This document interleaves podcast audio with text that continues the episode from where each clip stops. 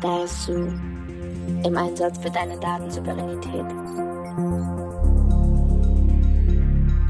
Hallo und herzlich willkommen beim DASU Podcast. Wir sind Rechtsexpertinnen und sprechen in jeder Folge über Datensouveränität, abgekürzt DASU. Ich bin Karina Filusch, Datenschutzanwältin und externe Datenschutzbeauftragte. Ich bin Aline Weibeler und angehende Juristin. Wir beschäftigen uns in unserem Büro täglich mit Datenschutz und haben in letzter Zeit vermehrt Fragen zu Hass im Netz erhalten. Das war in den Medien ja relativ präsent, dass die Politikerin Renate Künast sogar Klage eingereicht hat, weil die Bedrohungen und Beleidigungen im Netz einfach überhand genommen haben. Das fängt allerdings schon auf kommunaler Ebene bei den Politikern an. So zum Beispiel bei Walter Lübcke, der sogar ermordet wurde. Allerdings kann das jedem von uns passieren, Hass im Netz zu erleben. Ganz genau. Deshalb sprechen wir auch über den Opferschutz und das neue Gesetz zur Bekämpfung von Hasskriminalität, das kürzlich in Kraft getreten ist. Dazu haben wir uns Daniela Domokosch eingeladen. Sie war unter anderem Women of Legal Tech und hat mit nur 26 Jahren ganz schön viel erreicht. Sie ist Head of IT bei Hate Aid. Hate Aid ist eine Organisation, die Betroffene bei Hass im Netz unterstützt. Nicht nur juristisch, sondern auch emotional und psychisch. Und deshalb hat Hate Aid kürzlich eine neue App herausgebracht. Diese App heißt Meldehelden, über die wir mit Daniela als allererstes sprechen möchten. Daniela, was hat es mit der App Meldehelden auf sich? Die Idee war ja zu sagen, dass das Meldeverfahren, also der Weg von ich habe digitale Gewalt beobachtet oder ich wurde Betroffene von digitaler Gewalt bis zu dem Weg, wo es gemeldet wird an die jeweiligen Strafverfolgungsbehörden, zum Teil wirklich sehr, sehr kompliziert ist. Und wir haben gemeinsam mit dem hessischen Justizministerium versucht, mit dieser App erstmal eben im Pilot den Prozess zu vereinfachen. Und den haben wir jetzt quasi gelauncht und gucken jetzt einfach, wie das funktioniert und gehen auch regelmäßig in die Retroperspektive und bewerten einfach, ob das wirklich so funktioniert oder es weiterhin ja, unsere Erwartungen erfüllt und auch natürlich die von denen, die die entsprechende Meldungen an uns absetzen. Was denkst du, wie hoch ist die Schwelle für eine Person, die jetzt Hass im Internet gegen sich selbst erfährt, um sich dort selber zu melden? Es kommt natürlich immer so ein bisschen drauf an. Ne? Das ist die typische Juristenantwort, ich weiß, aber tatsächlich ist es sehr kontextabhängig, weil wenn ich zum Beispiel, äh, das beobachten wir bei Frauen vor allem, wenn die mit sexualisierter Gewalt konfrontiert werden, ist das Thema halt extrem schambehaftet. Und bis man sich dann Hilfe holt, vergeht zum Teil entweder sehr viel Zeit, wo die Personen sich lange Gedanken machen. Und gleichzeitig ist es aber auch so, dass es von der Strafprozessordnung einem sehr, sehr schwierig gemacht wird, weil dort nicht einfach eine anonyme Meldung genügt zu sagen, okay, ich habe das und das hier beobachtet, sondern ich muss wirklich angeben, dass ich eben davon betroffen bin. Und ich glaube, dass da sehr viel zusammenkommt. Wenn ich jetzt beleidigt wurde in einem relativ alltäglichen Kontext, wo es fast schon salonfähig ist, mittlerweile sich gegenseitig zu beleidigen, dann melde ich das einfach und gut ist. Das heißt, ich kann diese Meldung auch anonym über eure App machen. Und wenn ich jetzt sehe, dass eine Person, die ich vielleicht kenne oder auch nicht kenne, dass diese beleidigt wird, könnte ich ja rein theoretisch auch für diese Person das melden, auch wenn die Person das vielleicht gar nicht weiß. Oder wie kann ich quasi als solidarischer Mensch die anderen Menschen mit unterstützen, wenn sie vielleicht gerade so geschockt sind von dem Shitstorm oder den Hassmeldungen, die sie da bekommen? Wir empfehlen immer solidarisch wenn sich die Situation ergibt und das nicht überkocht und vor allem, wenn man selbst physisch und psychisch in der Lage ist, das zu stemmen, schon solidarisch vor Ort Zivilcourage zu zeigen. Das heißt in dem Fall, falsche Fakten mit der Wahrheit entgegenzutreten, zu sagen, pass auf, das, was du da behauptest, ist einfach schlicht und ergreifend falsch. Und zu sagen, hey, du bist hier nicht allein, oder sogar gegen die potenziellen TäterInnen entsprechende Kommentare abzusetzen mit, hey, hör bitte damit auf, was bezweckst du damit? Also die Situation zu entschärfen, aber ganz wichtig, man sollte sich selbst nie in Gefahr bringen. Also das, was im Analogen existiert bei Zivilcourage, gilt natürlich auch in dem digitalen Bereich. Gleichzeitig, wenn man diese Sachen an uns meldet, in dem Fall würden wir aufsuchende Beratung machen. Das heißt, eine von unseren BeraterInnen würde die betroffene Person, wenn dafür die entsprechenden Kanäle offen sind, über Twitter, Instagram oder Co., also da, wo es geschehen ist, per Private Message anschreiben und sagen, hey, wir haben dies und jenes beobachtet. Wenn du Unterstützung brauchst oder einfach mit jemandem reden möchtest, dann sind wir für dich da, du bist nicht alleine. Wow, da tut ihr wirklich sehr, sehr, sehr viel Gutes. Ich glaube, die Personen, die ihr da unterstützt, sind auch mega dankbar. Wir wollen später noch auf die Personen eingehen. Vorher hatte ich mir überlegt, als ich das erste Mal von eurer App gehört hatte, wie viele Personen werden sich da wohl einen Scherz erlauben? Wie geht ihr damit um? Passiert das überhaupt oder nehmen die Personen das schon alle sehr ernst? Wie sind eure Erfahrungen? Bisher haben wir das nicht beobachtet. Was wir beobachtet hatten, waren falsche Bewertungen bei den Plattformbetreiber Apple und Android, vor allem bei Android, dass da Personen Rezessionen zu unserer App abgegeben haben, die einfach nicht stimmen und entsprechende Ein-Sterne-Bewertungen vergeben haben. Und mit der Zeit ähm, ebbt das dann auch wieder ab hatten wir tatsächlich bisher nicht den Fall. Okay, das hört sich doch gut an, aber ich weiß gleich, was ich nach unserem Gespräch als erstes mache. Erstmal eine Fünf-Sterne-Bewertung geben. Daniela, was passiert denn, wenn ich jetzt ins Internet gehe und dort merke, jemand beschimpft mich, jemand beleidigt mich? Ich möchte jetzt was dagegen tun. Wie gehe ich denn jetzt damit um? Also wie sieht dieser Verlauf einfach aus mit der App, dieser ganze Prozess? Wie muss ich mir das vorstellen? Grundsätzlich ist immer erstmal die Frage, wie geht es dir dabei? Das heißt, kommst du damit erstmal zurecht, zu sagen, ich verarbeite dieses Thema aktiv? Oder brauchst du erstmal eine gewisse Distanz, um zu sagen, ich kann das emotional verarbeiten? Das ist ein sehr wichtiger Punkt für uns und die BeraterInnen, ähm, die bei uns arbeiten, leisten auch deswegen sehr viel emotional stabilisierende Beratung, weil je nachdem, was passiert ist, ist es tatsächlich der Fall, dass man einfach sagt, ich komme damit nicht mehr zurecht. Also es gibt auch Menschen, die in, in der Psychotherapie sich befinden oder sich an andere Beratungsstellen auch wenden, weil sie halt einfach sagen, hey, damit komme ich nicht mehr klar. Das kann zum Teil auch dein Privatleben erheblich beeinträchtigen, deinen Beruf, deine Familie etc. Und da muss man sich erstmal die Frage stellen, hilft mir das, wenn ich mich jetzt damit auseinandersetze? Und dann wäre der nächste Schritt eben entweder über die App, aber auch über unsere Mail-Channels beziehungsweise über Signal oder sogar telefonisch irgendwie sich kenntlich zu machen und zu sagen, pass auf, liebes HT-Team, ich bin jetzt Betroffener von digitaler Gewalt, dies und jenes ist passiert, ob ihr mir bitte helfen könnt. Und ganz, ganz, ganz wichtig ist, und das ist tatsächlich aktuell eine der größten Baustellen, die wir haben, ist die rechtssichere Screenshotting von den Vorfällen. Das heißt, dass die Beweise in einer Form gesichert werden, die vor Gericht verwertbar ist. Es kann sein, dass jemand sich später dagegen entscheidet, rechtliche Schritte einzuleiten, aber falls man zwei, drei, vier Wochen später sagt, okay, ich möchte jetzt doch den potenziellen Täter in Verantwortung ziehen, dann geht es halt nicht mehr, wenn der Kommentar zum Beispiel schon gelöscht wurde oder das gesamte Geschehen schon weg ist. Da gibt es ein paar Faktoren, auf die man achten soll. Ich weiß nicht, ob du die in den Shownotes später ableben könntest. Wir haben eine sehr gute Anleitung auf unserer Webseite dazu. Aber die Kurzfassung ist, dass Uhrzeit und Datum des Kommentars ersichtlich sein muss, der Gesamtzusammenhang ersichtlich sein muss, also auf was bezieht sich das Ganze, Plattform ersichtlich sein muss, Täterinnenname, also potenziell Täterinnenname und am besten macht man einfach einen Screenshot vom gesamten Fenster. Das klappt tatsächlich bei Desktop-PCs oder Tablets deutlich besser als bei Smartphones, weil dort zum Beispiel entsprechende Informationen gar nicht erst angezeigt werden. Und was außerdem wichtig ist, ist, dass der URL gesichert wird. Das heißt, der URL des Kommentars oder des Beitrages, der irgendwie potenziell rechtlich relevanten Inhalt haben kann. Da ist aber auch wichtig, digitale Gewalt ist nicht nur das, was rechtlich relevant ist, sondern auch das, was mich angreift, das, was mich stört, das, was mich in meinem Wohlbefinden beeinträchtigt. Und das sind auch Fälle, wo man sagen, hey, das ist vielleicht nicht rechtlich relevant, aber wenn es dir damit nicht gut geht, sind wir trotzdem für dich da. Oh, das klingt super. Ich fühle mich jetzt schon total wohl bei euch, wenn ich das so höre.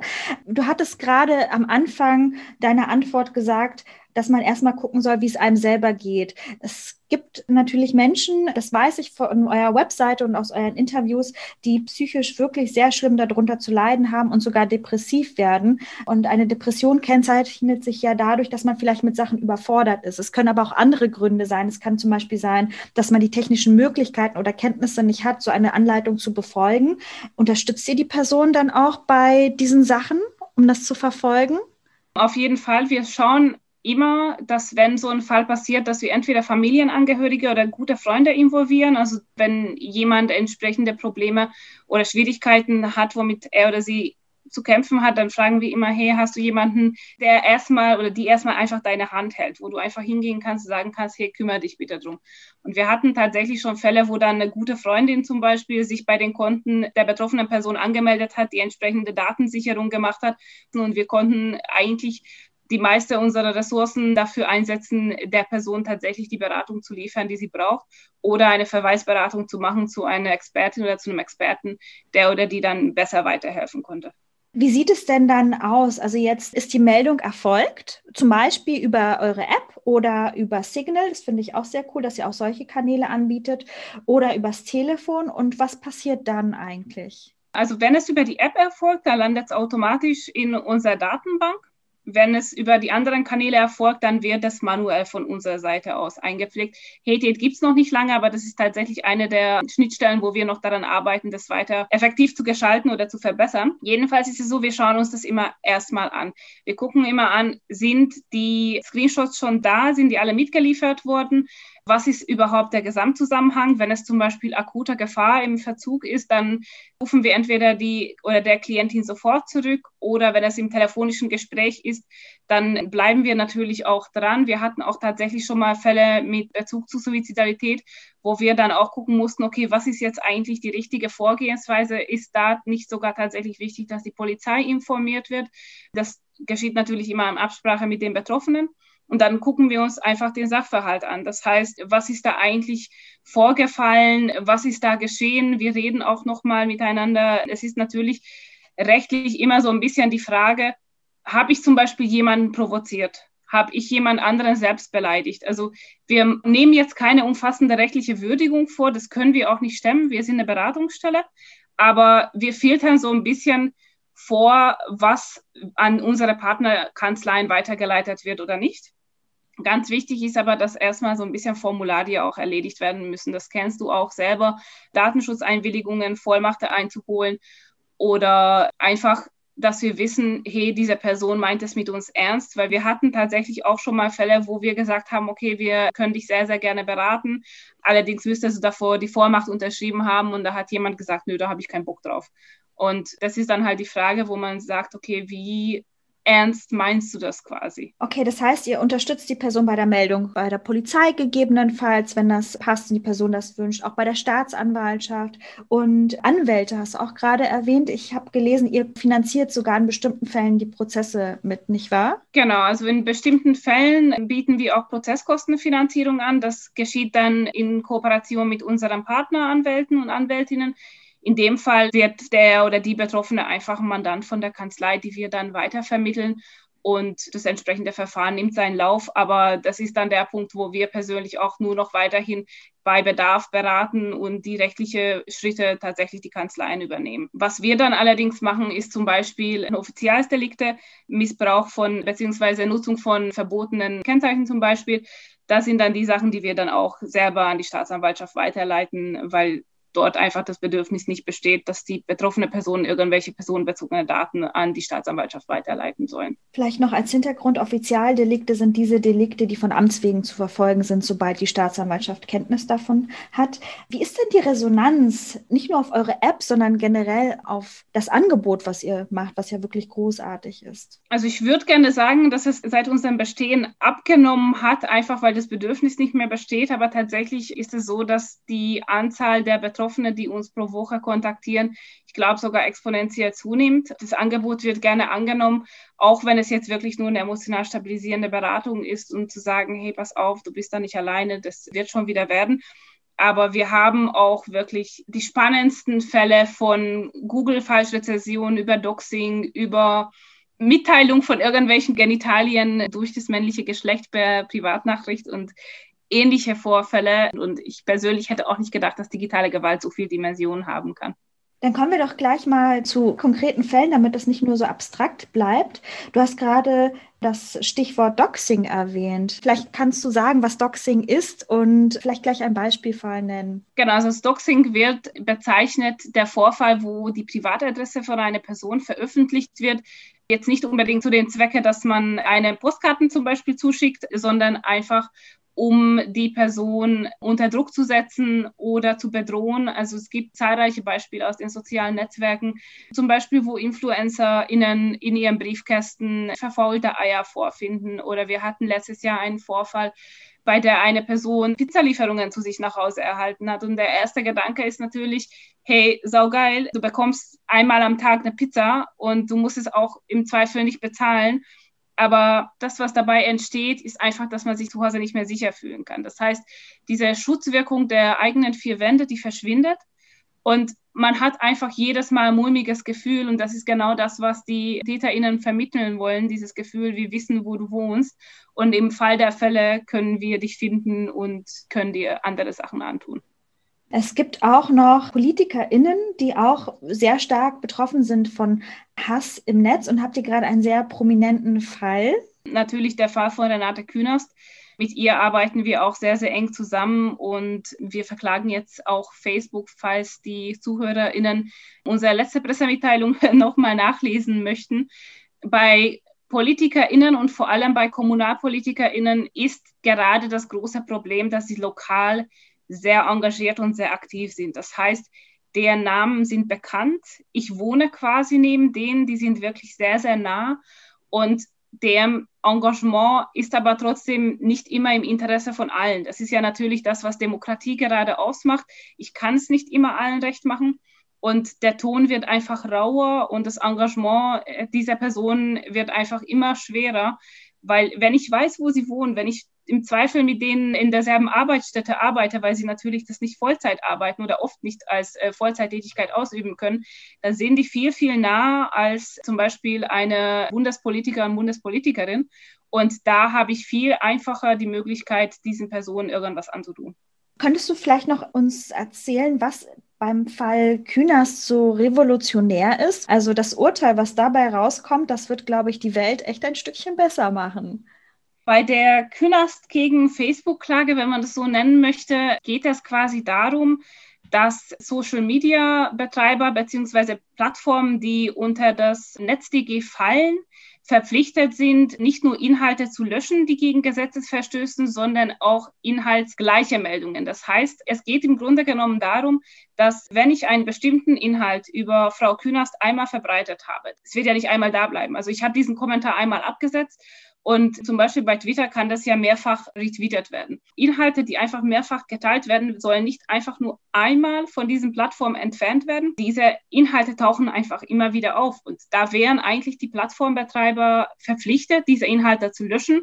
Das tun sie aber nicht. Und da haben wir jetzt gesagt, okay, das reicht jetzt. Frau Künast ist quasi sozusagen ein Vorbild für alle anderen, wo wir gesagt haben, anhand dieses Vorfalles soll endlich Klarheit geschaffen werden und zum Beispiel Facebook soll seine Pflichten endlich nachkommen und diese Sachen einfach löschen. Großartig. Also ich freue mich sehr auf dieses Urteil und glaube wirklich, dass das viel bewirken wird. Eine andere Frage.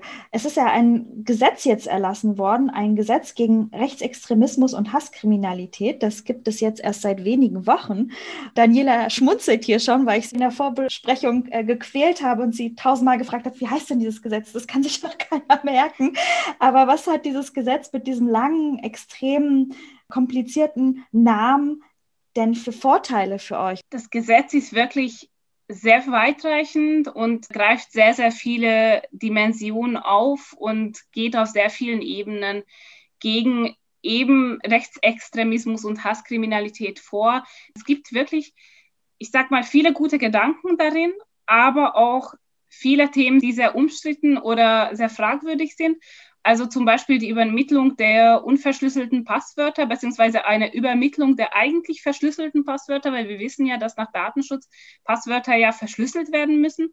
Also es gibt so ein paar Fragen, wo man sich dann denkt, so, das ist irgendwie nicht ganz durchdacht. Für uns einer der sehr wichtigen Aspekte war zu betonen, dass wir den kleinen Zeugenschutz nach 68 StPO für sehr wichtig halten. Bei Verfahren vom Strafgericht ist es ja so, dass am Anfang die Zeugen zum Beispiel gefragt werden, so hier, was ist Ihr Wohnort, wie ist Ihr Name, da und da arbeiten Sie. Und da muss man einfach vor Augen führen, ähm, dass eben diese Person in dem Moment ja mit dem potenziellen Täter konfrontiert wird. Das heißt, die hören diese Sachen und gleichzeitig ist es auch so, dass die AnwältInnen vom Täter oder von der Täterin Akteneinsicht beantragen können. Und wenn in dem Fall die privaten Daten, also zum Beispiel Adresse von den Betroffenen drinstehen würde, dann hätten wir wieder ein sehr großes Potenzial für Doxing-Fälle, weil halt eben diese potenziellen TäterInnen, wenn sie verurteilt werden, sich auch rächen wollen. Insgesamt ist es aber halt tatsächlich leider so, dass uns die Sensibilisierung der Strafverfolgungsbehörden so ein bisschen fehlt. Salopp formuliert, mir bringt es nichts, wenn ich jetzt fünf weitere Straftatbestände habe Wenn ich dann zu der Polizei gehe und es dann heißt, naja, wieso, Sie können sich doch einfach abmelden in den sozialen Netzwerken, Sie müssen ja diese Plattform nicht bespielen oder wenn ein Verfahren mangels öffentlicher Interesse eingestellt wird, obwohl das öffentliche Interesse ja gerade wohl darauf gerichtet sein würde, dass diese Delikte eher verurteilt werden, damit klar wird, dass das Internet kein rechtsfreier Raum ist. Ich bin total dankbar, dass du genau dieses Beispiel gewählt hast mit dem Zeugenschutz. Zu den Fällen, die ich bearbeite im Alltag, gehören auch Doxing-Fälle, Revenge-Porn, wo dann zum Beispiel intime Aufnahmen, Videos dann verbreitet werden, die man eigentlich in der Partnerschaft geteilt hatte. Und wie oft hatte ich dann schon Mandantinnen, die dann gesagt haben, oh, meine Adresse wird dann bekannt gegeben. Nein, dann will ich vielleicht doch nicht rechtlich dagegen vorgehen. Und es hat mich schon immer gequält, dass die Leute einfach deswegen sich so haben abschrecken lassen. Deswegen vielen lieben Dank, dass du genau dieses Beispiel ausgewählt hast. Was hat dieses Gesetz an Lücken noch nicht geschlossen? Muss da vielleicht noch irgendwo Lobbyarbeit betrieben werden? Oder haben wir jetzt an alles gedacht? Wahrscheinlich eher nicht. Wir haben ja das Netzwerk Durchsetzungsgesetz wo ja eben Plattformen drunter fallen, die ja eine bestimmte Anzahl an NutzerInnen haben. Ich meine, das sind zwei Millionen, wo man sich natürlich die Frage stellen kann, ist das jetzt ausreichend? Also es gibt genug sehr spezifische Plattformen, wo ein gewisser Schlag an Menschen sich bündelt, die einfach ein gemeinsames Interesse haben. Das sind jetzt Plattformen, die zum Beispiel nicht so in Allgemeinheit offen ähm, gegenüber sind, wie zum Beispiel Twitter oder Instagram, sondern kleinere Plattformen, die zum Beispiel der Gaming-Szene eine Bühne geben, die dann aber einfach so ein spezifisches Interesse dort als gemeinsame Aufhänger praktiziert wird quasi, dass diese Nutzerinnenzahl gar nicht erreicht werden kann in dem spezifischen Land. Und da ist halt dann aber die Frage, das sehen wir zum Beispiel in diesem Gaming-Bereich, dass Gewalt dort eben auch ein Thema ist. Und deswegen ist zum Beispiel eben die Frage, ob man diese Schwelle nicht nach unten setzen könnte. Und das führt mich eben zu dem anderen Thema Europarecht ist ja eben die Frage, dass ja bei uns aktuell das Territorialprinzip ja gilt, so dass die Plattformbetreiber sich sehr einfach sagen können, naja, wieso wendet euch einfach an die Strafverfolgungsbehörden, zum Beispiel in Irland. Da sind wir zum Beispiel der Meinung, dass für Telemedien das Marktortprinzip eingeführt werden sollte einfach damit Social-Media-Plattformen dort quasi, ich sag mal, zur Rechenschaft gezogen werden können, wo sie inländische Geschäftstätigkeiten durchführen. So dass sie nicht ihren Sitz verlegen können und dann behaupten können, sie unterfallen milderen Gesetzen, sondern dass sie dort zur Verantwortung gezogen werden, wo sie auch wirklich tätig sind. Ja, das wäre in der Tat äußerst sinnvoll. Ein anderes Problem, was ich zum Beispiel auch sehe, ist, dass wir ein staatliches Monopol einem privaten Unternehmen aufbürden. Also im Grunde sollen Facebook und Co. die Aufgabe einer Strafverfolgungsbehörde übernehmen, indem sie Sachen löschen, indem sie Sachen ans BKA melden, die Frage ist halt, ob sie das tatsächlich tun würden. Ne? Das wissen wir ja aktuell nicht, beziehungsweise sie sagen zwar, dass sie Inhalte löschen, aber A, ich habe ja die Inhalte relativ schnell wieder eingestellt, also damit sind die ja nicht weg vom Fleck. Und B, nach deren Algorithmen wissen wir ja, dass zum Beispiel gewaltbezogene Kommentare genauso gerankt werden wie Katzenbilder. Und da muss man halt auch einfach sagen, wenn Sie ein wirtschaftliches Interesse daran haben, entsprechende Inhalte zu verbreiten, dann werden Sie es halt aktuell einfach nicht löschen. Und vor allem wissen wir ja aktuell auch, dass sie nicht unbedingt juristisch geschultes Personal dafür einsetzen, wo jetzt wieder die von dir genannten Argumente wieder zum Trage kommen und es dann auch heißt, ja, die werden das nicht beurteilen können. Andererseits ist es ja auch so, dass das BKA die entsprechende Kompetenzen nicht hat.